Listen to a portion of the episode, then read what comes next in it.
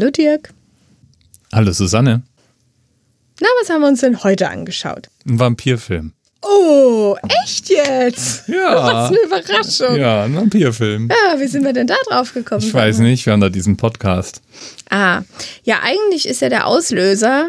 Wir haben nämlich heute ein bisschen geschummelt und haben einen Film vorgezogen, weil wir nämlich demnächst in das Musical Tanz der Vampire gehen. Und deswegen haben wir uns Tanz der Vampire angeguckt. originelle Wahl. Boah, voll originell. Ein Klassiker. Ja, Das ist ein es- Klassiker, oder? Also Das ist- ist qualifiziert ja. mal als Klassiker. Ja, es ist ein absoluter Klassiker. Man muss den auch mal gesehen haben. Von wann ist denn der? 67. 60er. Ja. Dann gucken wir mal, ob das äh, vor oder Nein, das ist kein Softporno. Ja. Ja, es wäre ja nicht ab 12, sondern wäre ja ab 18, wie wir gelernt haben. Also, worum geht's denn in dem Film? Der zerstreute Professor Abrosius begibt sich mit seinem Schüler Alfred in die Tiefen der transsilvanischen Provinz, um den Legenden von Vampirismus in dieser Gegend auf den Grund zu gehen. Als im Gasthaus des Nachts eine schöne Frau entführt wird, folgen die Vampirjäger der Spur bis zu einem Schloss. Dort wohnt der Vampir Graf Krolok und dessen schwuler Sohn, der gerade eine Party für die örtliche Blutsaugerschaft schmeißt. Professor Abrosius und Alfred sollen als Abendessen herhalten. Da brauchen wir eigentlich gar nicht schon gar nicht mehr mehr, mehr zu erzählen. Wann hast du denn den Film zum ersten Mal gesehen, ungefähr? Oh. Schätze denn. Wie alt wirst denn du gewesen sein? ich weiß es nicht. Ich muss sagen, solche Sachen hat ja immer nur einer mit mir angeguckt, ein Cousin von mir. Und wir sind dann immer unten im Kellerzimmer gesessen und so habe ich Blues Brothers kennengelernt zum Beispiel und auch Tanz der Vampire. War auch so ein Film. War das damals so ein Schenkelklopfer? Also ich kann mich nur erinnern, das erste Mal, als ich den gesehen habe, habe ich mich echt gegruselt. Also ich muss schon zwölf oder so oder 13 gewesen sein. Ich habe ihn auch schon mehrmals gesehen. Aber schon lang, lang her. Das letzte Mal. Ja, bei mir ist es auch schon lang, lang her. Das ist ja interessant, wir haben ja heute beide festgestellt, dass wir den Film noch nie in Englisch gesehen haben. Und ich hätte jetzt auch nicht gewusst, wie der Film auf Englisch eigentlich heißt. Der Film heißt nämlich eigentlich The, Fear, The Fearless Vampire Killers. Und in den USA wurde der Titel sogar noch ein bisschen länger gemacht, um ganz klar zu machen, dass das nicht ernst gemeint ist, dass es eine Komödie ist. Da heißt er nämlich The Fearless Vampire Killers or Pardon me, but your teeth are in my neck. Schenkelklopfer.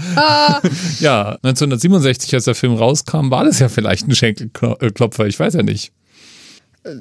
Wer weiß, ja. Ähm, Roman Polanski, das ist der, der das Drehbuch geschrieben hat, ist mit seinem Freund Gérard Brach in Paris viel unter äh, ins Kino gegangen. Und da hat er dann festgestellt, ähm, dass das Publikum in einem Horrorfilm oft unfreiwillig ähm, gelacht hat eigentlich und das so unfreiwillig komisch fand. Und dann dachte er da, hm, das ist doch eigentlich eine coole Idee, wenn man jetzt mal einen Film macht, der ganz absichtlich komisch ist, aber in diesem Horrorgenre. Und er wollte sich auch so ein bisschen über, über Vampirfilme lustig machen. Also ist eigentlich eine Parodie auf Vampirfilme. Die Grundgeschichte ist so ein bisschen Dracula.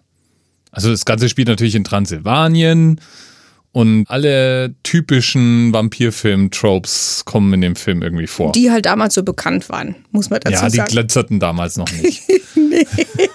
Keine Vielleicht, Glitzervampir. vielleicht, Ruhe- also vielleicht braucht es einfach mal eine aktualisierte Fassung vom Tanz der Vampire, wo Vampire dann auch glitzern dürfen. Erzähl mal mal, was, äh, worum geht's denn in dem Film?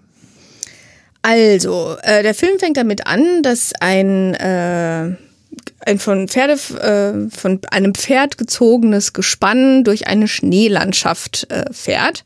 Und auf diesem Schlitten sitzen eben der Professor Abrosius und sein, sein Helfer Alfred. Ich meine, für das Intro saß schon jemand da und hat diese Schrift jedes Mal gemalt. Schöne Schrift. Das ist auch schön animiert. Ich meine, mein Ja. Vergleichsmaßstab sind immer die James Bond-Filme. Der Vollmond. diese Schneelandschaft. Eigentlich wollten sie das Ganze in Österreich drehen. Ähm, das ging aber dann irgendwie aus welchen Gründen nicht. Und dann sind sie äh, kurzfristig umgeswitcht auf, ähm, auf Italien und haben es dann in den Dolomiten, also Südtirol, gedreht. Eigentlich ist dieser ganze Film im Studio entstanden, bis auf wenige Szenen, die sie halt draußen in der Schneelandschaft äh, gedreht haben. Und da sieht man zum Beispiel auf einem Filmausschnitt irgendwie im Hintergrund die Seisalm. Ah.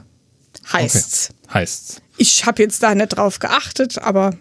Man sieht jedenfalls am Anfang diese, diesen Schlitten mit, äh, mit den beiden und der, der, der bimmelt auch, wie so Schlitten es halt machen, ja. Oh. Also bei jedem Hufschlag des Pferdes. Alfred wird gespielt von Roman Polanski. Das ist der junge Roman Polanski. Ich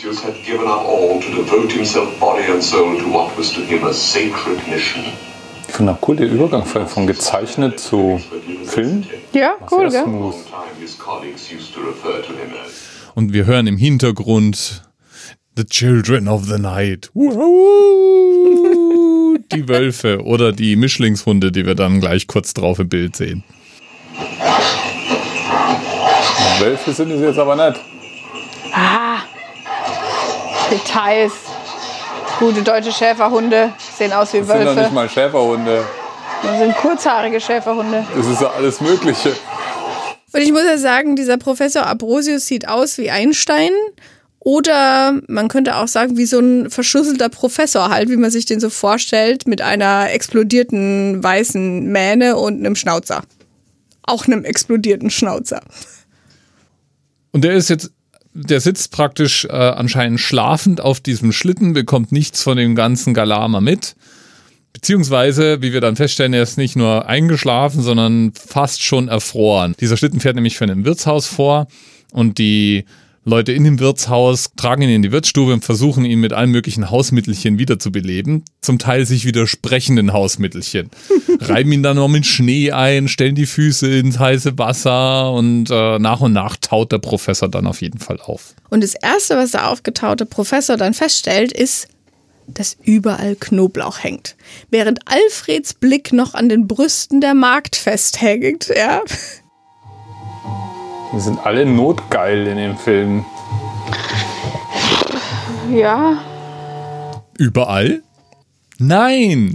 Wir werden dann später lernen, dass nicht überall in diesem Haus Knoblauch hängt. Es gibt mehrere neuralgische Stellen, an denen kein Knoblauch hängt, weil sonst würde es ja auch nicht funktionieren, dass mittendrin Vampire diese friedlichen Menschen überfällt. Logikfehler. Aber ich springe ich, ich greife voraus. Nee, das ist eigentlich total logisch. Dass sie da einsteigen, wo kein Knoblauch ist, finde ich total logisch. Ja, das finde ich auch super logisch. Aber ich meine, dass du das ganze Haus voller Knoblauch hängen hast, nur auf zwei Zimmer halt nicht.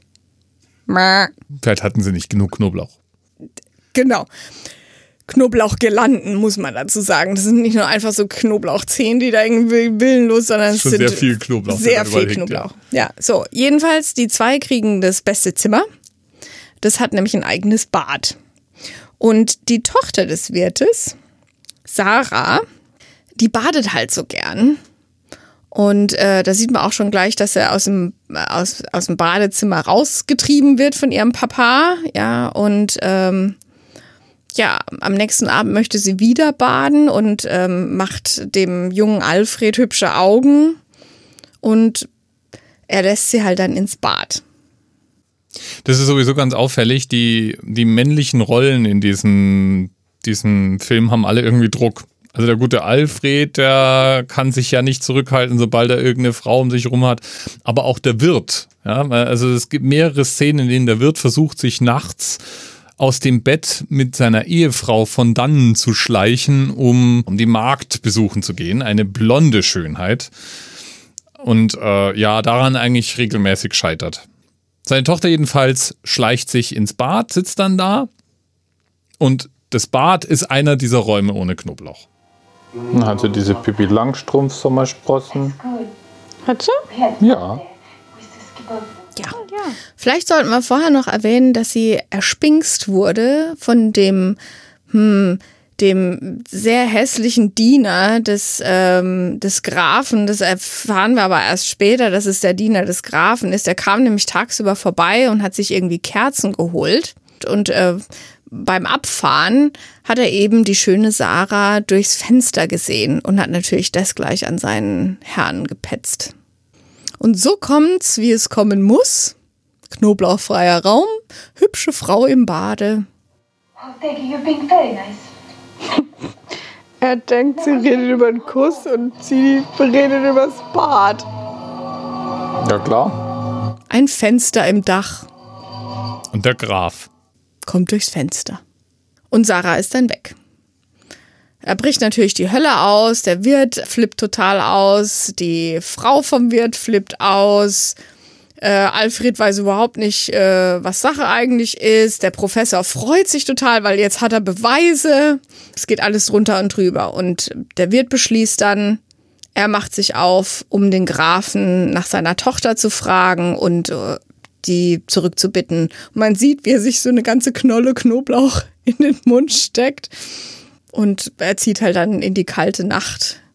Am nächsten Morgen wird er dann gefunden, anscheinend tot, ähm, liegt vor dem Haus in der Tränke.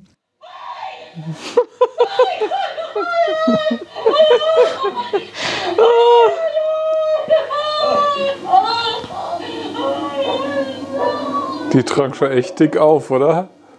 hat Bissspuren überall.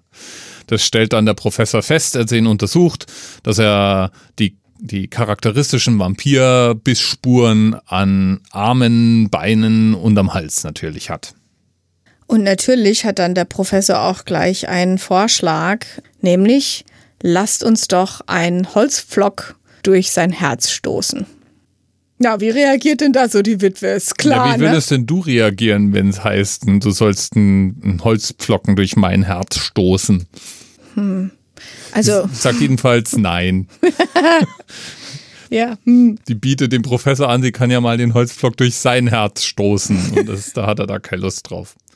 Aber natürlich wissen wir, wozu das führt. Ja, der Wurtulak, äh, nee, ist kein Wurtulak. Nee. Ähm, der, der gute Chagall ist halt jetzt auch ein Vampir, wurde ja schließlich gebissen und wurde nicht gepfählt. Also macht er auf. Und er wacht auf, als nämlich der Professor und Alfred durch das totenstille Haus geschlichen sind, um eben dann heimlich ihm einen Holzpfahl durch den, äh, durchs Herz zu stechen. Und es ist eine ziemlich lustige Szene, weil die Kra äh, kruschen dann noch in ihrem Köfferchen rum und als sie sich aufrichten, sitzt da eben Chagall und alles äh, und die zwei fangen dann an zu kreischen, dann fängt eine wilde Verfolgungsjagd an. Aber sie kriegen ihn nicht. Alfred und der Professor verfolgen Chagall. Einstein und Heinz Blöd laufen dem Glöckner von Notre Dame hinterher. zum Schloss des Grafen und schleichen sich dann in das Schloss ein, werden da vom Diener erwischt. Werden dann in den Speisesaal geführt, wo der Graf sitzt. Äh, überall in diesem Schloss sind äh, massiv Spinnweben an den Wänden, also besonders gepflegt ist die Umgebung jetzt nicht. Aber der Graf sieht zumindest doch sehr gräflich aus, finde ich. Und er hat auch so eine tiefe Stimme und hat so, also das alles, das, was man sich von so einem Graf Dracula auch erwarten würde, also so protziger Siegelregen, ähm, bisschen Umhang. Umhang natürlich, klar, der Umhang ist wichtig. Sieht, sieht nicht sehr gesund aus, der Mann. Ja, hat doch so ein bisschen eine graue Hautfärbung. Ist aber sehr höflich und auch sehr zuvorkommend, weil er hat nämlich die Werke des guten Professors alle gelesen. Und darüber diskutieren dann die zwei. Völlig fachmännisch. Und der Professor ist natürlich hin und weg. Der Hahn kräht, der Diener wird nervös. Ja, und deswegen werden die Gäste informiert, dass ihre Gemächer bereit sind. Und der Graf sagt, also mit ihm ist am Tag nicht so richtig viel anzufangen. Er wäre so jemand, der nachts mehr aktiv ist. Und, ähm, zeigt ihnen noch kurz die Bibliothek. Die dürfen sie natürlich gerne jederzeit benutzen und geht dann mit ihnen auch nochmal rauf zu ihren Zimmern. Auf dem Weg dahin laufen wir an einer ausgefeilten Bildergalerie von äh, anscheinend Einwohnern dieses Schlosses vorbei. Das ist eine bärtige Frau. Nee, es ist ein Bild vom Grinch, oder? Also ich würde ja bei der Gruppe bleiben. Statt in so ein Schloss irgendwie verloren zu gehen. Also wenn man bisher nicht wusste, dass da Vampire wohnen, nachdem man an diesen Bildern vorbeigelaufen ist, dürfte das klar sein. Die haben auch so komische Augen gehabt, hast du das gesehen? Ja. Alfred ist in panischer Angst. Ja, der Professor ist total relaxed und äh, glücklich, weil er jetzt gerade eine schöne Diskussion hatte. Und jetzt hat er endlich mal Vampire gefunden und freut sich total. Alfred flippt total aus. Wir lernen auch bei diesem Weg zum den Gemärchern den Sohn des Grafen kennen, der sich spontan verliebt, mehr oder weniger, in den jungen, kräftigen Jüngling. Herbert heißt Ja, das. die haben so. auch alle immer ganz, ganz herzallerliebste Akzente gehabt in diesem Film. Also Ja. es war schon relativ schwer, die zu verstehen zum Teil. Der Graf und sein Sohn äh, legen sich dann in der Gruft äh, zum Schlaf nieder. Ähm, der Diener hilft ihnen noch und deckt die Särge ab. Chagall will sich dann dort auch gemütlich machen, wird von dem Diener mal gleich da verscheucht und muss irgendwie im Pferdestall im Sarg übernachten. Der Diener zieht sich jedenfalls zurück.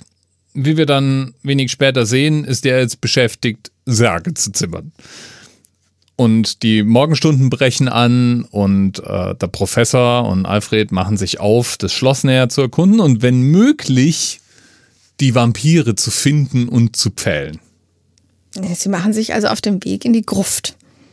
Werden dort aber von dem Diener aufgehalten, der sich mit einer Axt Eine Aha. Axt. Aha. in den Weg stellt. Ja? Jedenfalls kommen die nicht in diese Gruft. Nee, also jedenfalls nicht durch den Haupteingang. Dann haben sie die Blende, die brillante Idee. Ähm, die Gruft hat nämlich ein Fensterchen auf der anderen Seite. Ähm, wenn sie über andere Dächer und so weiter klettern, dann kommen sie bestimmt zu diesem Fensterchen hin. Über Schnee. Großartig. Ja, sie klettern da halt irgendwie hin und ähm, steigen dann da ein. Nur dass äh, Sind sie durchs Fenster reingeklettert und er steckt jetzt fest, der gute Professor. Ah, natürlich. Der Professor im Fenster stecken bleibt. Also Alfred ist in der Gruft mit dem Köfferchen, wo die Holzpflocken Flocken drin sind. Und der Professor steckt im Fenster fest.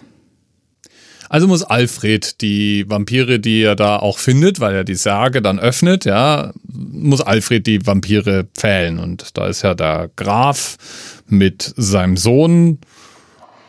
Die sind ja schon so ein bisschen ranzig, die, die Särge, oder? Schau mal, der geht doch schon auseinander hier.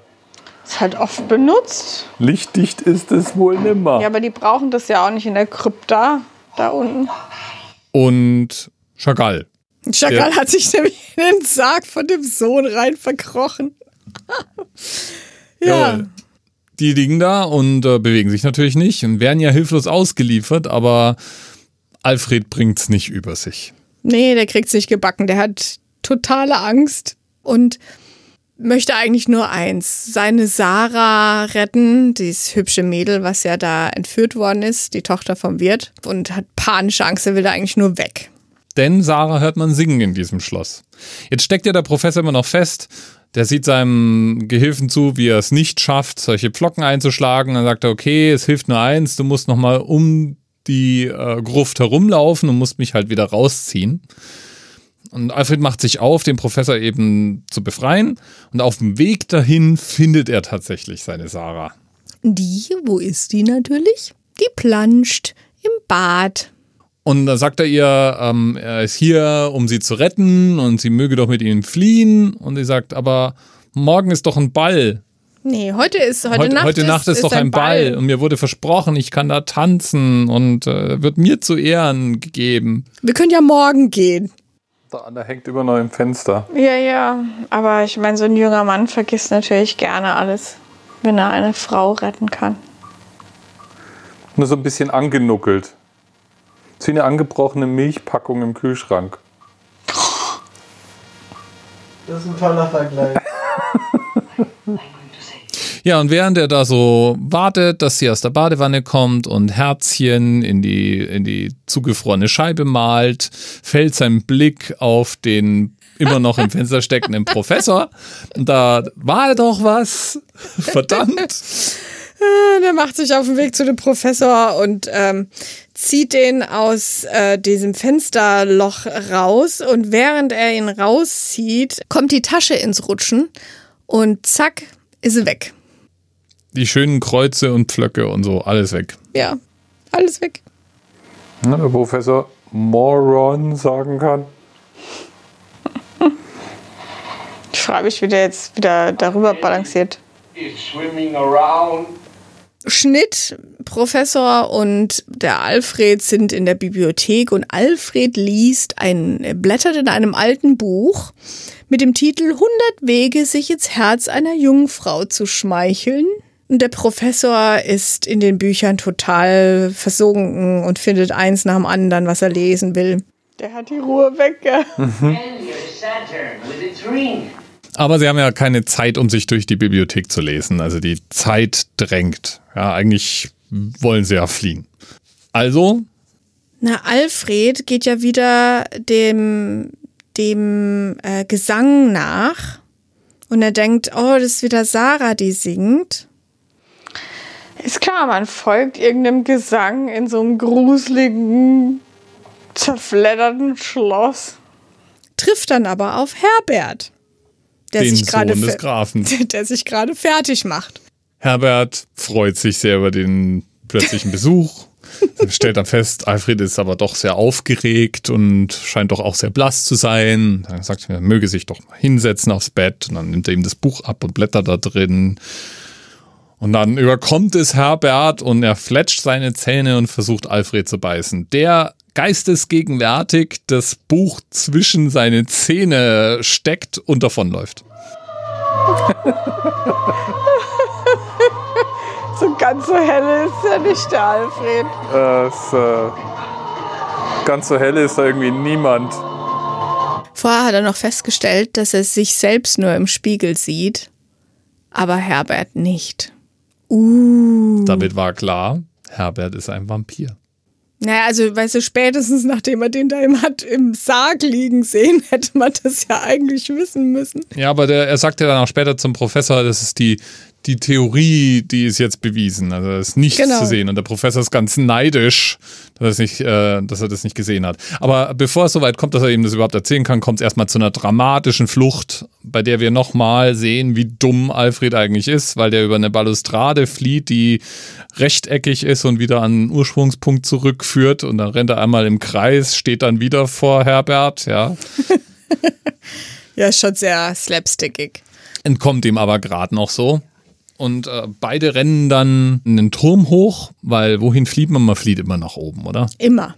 Immer. In jedem Horrorfilm. Das weiß man einfach, man muss nach oben fliehen. Da hat man garantiert keine Chance.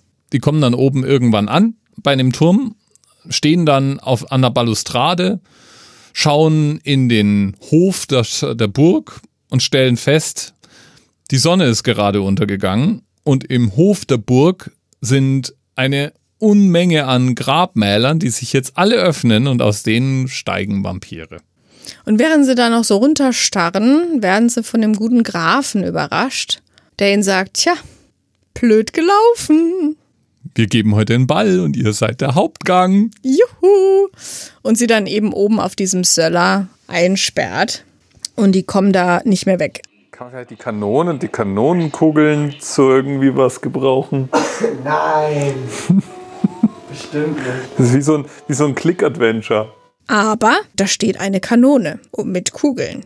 Und was macht er? Stopft dann Schnee in die Kanone, eine Kugel rein, seinen Schal rein als Pfropfen und äh, dann doch sie, sie noch die eine Tür, also Holz, und dann erhitzen sie die Kanone. Und die natürlich mit dem Schnee drinne, da wird ja Wasserdampf erzeugt. Wasserdampf macht Druck und schwupps, die Kanonenkugel fliegt durch die Tür und die Tür ist Schrott. Währenddessen beginnt im Schloss der Ball. Da sind schätzungsweise, ich weiß nicht, 50 oder so Vampire, also eine Menge. gefühlt eine echte Menge. Ja, also und so Ball viele Gräber voll. waren da nicht. Da hast du schon recht gehabt. Und der Graf hält eine Rede. Und er zeigt den Satansgruß. Ihr wisst schon, Zeigefinger und kleiner Finger. Schweigefuchs. Fuchs. genau. Ja, also er bezieht sich also auf Lucifer und äh, sie werden feiern und er hat eine besondere Überraschung für seine Familie vorbereitet. Und dann macht der Vorhang auf und man sieht ähm, Sarah. Sarah, ich kann Mit das nicht merken, Pippi Langstrumpf, Sarah in einem roten Ballkleid. gespielt von Sharon Tate. Mhm. Die dann da als äh, sozusagen Vampirfutter herhalten wird. Und er sagt, nicht nur die, sondern während wir jetzt gerade hier ähm, sprechen, wird schon eine weitere Jungfrau vorbereitet. Die Magd, die hat sich nämlich inzwischen der gute Chagall gegrapscht von zu Hause. Und Was der Graf nicht weiß, ist, dass Chagall sich nicht zurückhalten kann und so lange an der Markt rumnuckelt, bis die halt eigentlich auch schon tot ist. man sieht nämlich dann, wie sich Chagall mit äh, der Magd in eines der Gräber zurückzieht. Und außerdem gibt's ja noch zwei weitere Menschen. Also die, die, die Vampire sind ganz aus dem Häuschen von der, von der Nachricht, dass es vier Menschen zum Aussaugen gibt. Was angesichts von, von jetzt schätzungsweise 50 Vampiren in dem Ballsaal, finde ich, nicht so richtig viel ist. Nämlich für euch 100 Leute haben wir drei zum Aussaugen. Kriegt jeder so ein Viertelchen. Reicht doch. Reicht ja doch auch immer ein Viertelchen Wein, oder? Ich meine, müssen wir mal So rausrechnen. eine volle Mahlzeit für so einen Vampir. ja, vielleicht brauchen die ja nicht so viel. Jahrhunderte alte Vampire. Vielleicht brauchen die ja irgendwie nur so ein, so ein Schluck. Schnapsglas voll oder so. Das kann natürlich sein. Ja. Ja. Es reicht dann wieder für ein Jahr, weil die kommen ja immer nur einmal im Jahr zusammen. Deswegen sehen die wahrscheinlich auch alle so etwas grünlich-weiß aus. Die fangen jedenfalls alle an zu tanzen. Da. Genau, und äh, Alfred und Am äh, Abrosius überwältigen die, die an der Seite sitzen und ziehen dann deren Klamotte, äh, Klamotten an und mischen sich unter das äh, Tanzvolk. Sie wollen ja immer noch Sarah retten. Und dann tanzen die und tanzen die und sagen der Sarah, hey, und wenn jetzt das äh, Lied da zu Ende ist, dann machen wir uns da raus. Und ähm, tja, und dann kommt diese eine berühmte Szene, nämlich wie sie am Ende alle auf einen großen, großen, großen Spiegel zutanzen. Und wen sieht man in diesem Spiegel? Sarah, Alfred und Abrosius. Und sonst niemanden. Da fällt auch den Vampiren auf. Hm, irgendwas ist doch hier nicht richtig. Und so beginnt die große Verfolgungsjagd. Die drei natürlich vorne raus, äh, die Horde an Vampiren hinterher. Ähm, Geistesgegenwärtig bauen die spontan ein Kreuz zusammen, indem sie von zwei da rumstehenden Ritterrüstungen die Schwerter nehmen und statt sich mit diesen Schwertern den Vampiren in den Weg zu stellen, die gegeneinander halten, sodass sie ein Kreuz formen.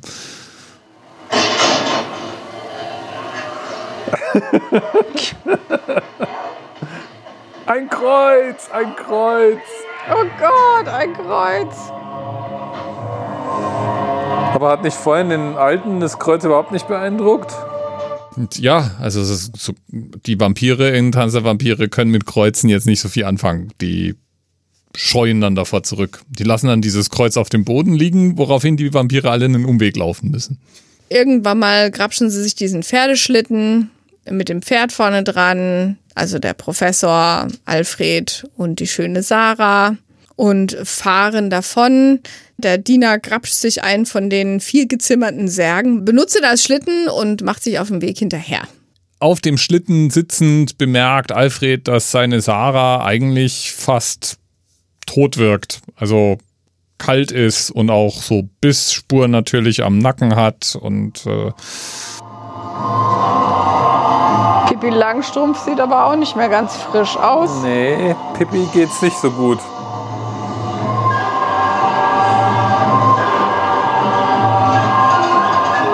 Wie lenkt man eigentlich so einen Sarg, der den Hügel runterfährt?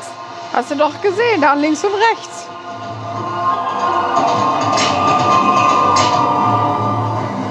sich äh, nicht zu bewegen scheint und er macht sich schon Sorgen.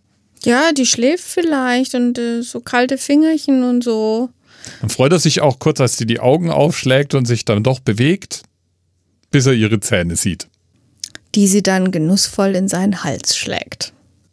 Wovon Abrosius nichts mitbekommt, der ist ja mit Kutschenfahren beschäftigt. Und der Abschluss des Films ist, dass aus dem Off eine Erzählstimme sagt, dass äh, Abrosius nicht hatte ahnen können, dass durch ihn das Böse, das er bekämpfen und ausmerzen wollte, jetzt in die Welt getragen wird. Ende des Films. Also die Schneelandschaften waren schon schön. Ich fand überhaupt die Sets schön gemacht. Also die waren auch schon dieses, dieses äh, Wirtshaus war wirklich schön und die Kulissen waren nett. Die, die Kostüme, die die anhatten, waren auch, also ganz leicht übertrieben. Also wenn man zum Beispiel, wenn man sieht, dass die schlafen gehen, ja, dann hat, äh, dann hat der Professor so ein langes, wallendes Nachtkleid an und so eine Mütze auf, wie man sich das halt vorstellt, ja.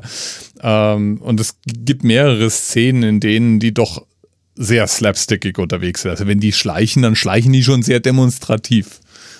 Ja, oder, oder wenn die, wenn die versuchen, es gibt mal eine Szene, da üben die, wie man, wie man einen Vampir pfählt und das sieht man eigentlich nur als Schatten an der Wand, ja. Es sieht sozusagen das, was man vielleicht vermuten könnte, die Leiche von Chagall sein könnte. Und dann sieht man, wie so eine Hand mit einem Pflock kommt und von der anderen Seite kommt eine andere Hand mit einem Hammer und haut auf den Pflock trifft dann aber den Daumen vom Professor und daraufhin erkennen wir, dass die eigentlich vor einem Kissen stehen und üben. Ja, und dann sieht man in der nächsten Szene dann, wie dieser Daumen so richtig übermäßig eingebunden ist. Ja, also, ja. Also, das ist eines der ersten Vampirfilme, die ich jemals gesehen habe. Ich, ich finde den großartig. Der ist jetzt gar nicht so schlecht gealtert, wenn man überlegt, der ist von 67 und erinnere dich an den letzten Film aus den 60ern, den wir geguckt haben, ha?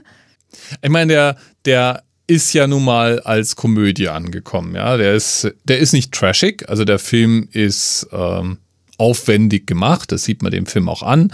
Wie gesagt, die Kulissen sind schön, die Kostüme sind schön, die äh, Ideen sind zum Teil witzig. Ja, also es ist jetzt nicht so, dass da irgendwie ein Schenkelklopfer dabei gewesen wäre. Sie machen sich halt ausgiebig über die Vampirfilm-Klischees der damaligen Zeit lustig. Also der Vampir kommt aus Transsilvanien, der Vampir ist auf die junge, äh, attraktive Frau natürlich aus, die da ähm, vollbusig und vollweibig äh, in einem Bauernhaus ist und vom Vater in, beschützt im wird. Im Bade sitzt. Genau, im Bade sitzt. Äh, der Vampir wird von einem buckligen Diener bedient, äh, kann fliegen offensichtlich, Girlandenweise Knoblauch, ähm, die die stellen sich dann die ganze Zeit dumm wie Brot an, ja, also das merkt man, also auch der Professor, ja. Der Aber auch nicht so super blöde, ja, also so, so klamaukig doof halt und äh, auch von der Schauspieler, also ich finde es wirklich hochwertig gemacht, diesen Film, auch die schauspielerische Leistung, die die bringen, ist eine gute. Was auch wirklich schön war, war, man hat den Foley Artist wirklich hören können. Also der, da waren viele Geräusche drin, die sehr liebevoll nachproduziert wurden. Das konnte man wirklich gut hören, ja. Ich meine, was jetzt ein bisschen anstrengend ist an diesem Film, ist, dass der halt auch wieder so langsam erzählt ist. Da sind wir halt auch Kinder unserer Zeit, ja. ja also du schon. sitzt schon davor und denkst dir, ach, jetzt komm. Die Musik war nett. Also es war ja nicht so richtig dicke Filmmusik, aber überall da, wo Musik war, fand ich die wirklich auffällig nett. Die, die hat Spaß war gemacht. Gut gemacht und hat dann auch dazu gepasst. Ja, die war, die war an der richtigen Stelle, im richtigen Stil. Das war wirklich, wirklich nett. Nicht so wie beim letzten Mal. beim letzten Mal war irgendwie alles anders.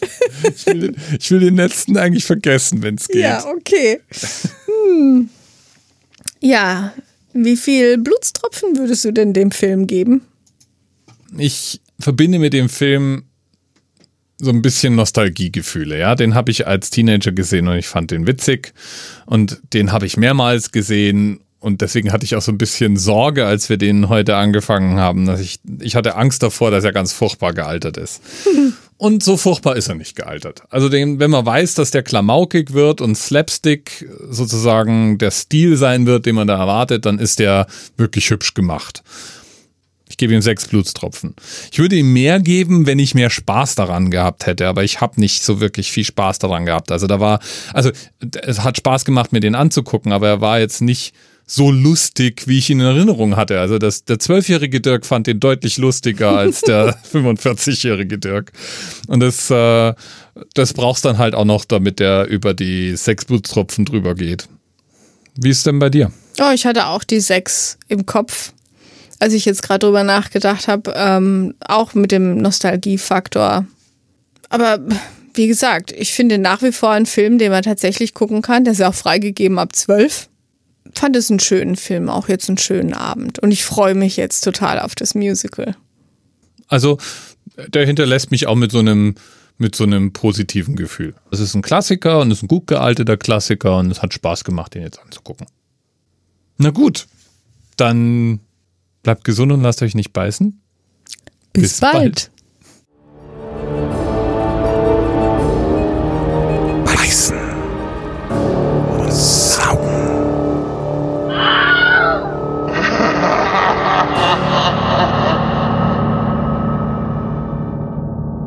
Ja, das Wochenende drauf waren wir dann auch im Musical Tanz der Vampire, das tatsächlich durch diesen Film inspiriert wurde und von Roman Polanski höchstpersönlich umgesetzt wurde. Ich persönlich finde ja das Musical noch spaßiger als den Film. Und es hat ein enormes Ohrwurmpotenzial. Ansonsten, wer neugierig geworden ist und mehr zu Tanz der Vampire oder den Dingen, über die wir heute geredet haben, rausfinden möchte, wird auf der Webseite zum Projekt beißen und saugen.de fündig oder in den Notizen zur Sendung. Die gibt's aber nur in guten Podcatchern. Also im Zweifel einfach mal auf der Webseite vorbeischauen.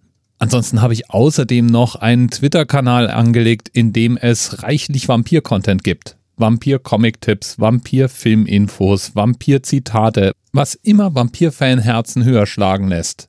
Ed Beißensaugen. Ansonsten freuen wir uns über Feedback in der Webseite oder über 5-Sterne-Wertungen in der Podcast-Plattform der Wahl. Gerne auch mit kleinen Kommentaren. Wir machen das ja hier praktisch nur für den Applaus und unseren eigenen Spaß zugegeben. Und damit genug der Nachrede. Danke fürs Zuhören. Bleibt gesund und lasst euch nicht beißen. Bis bald.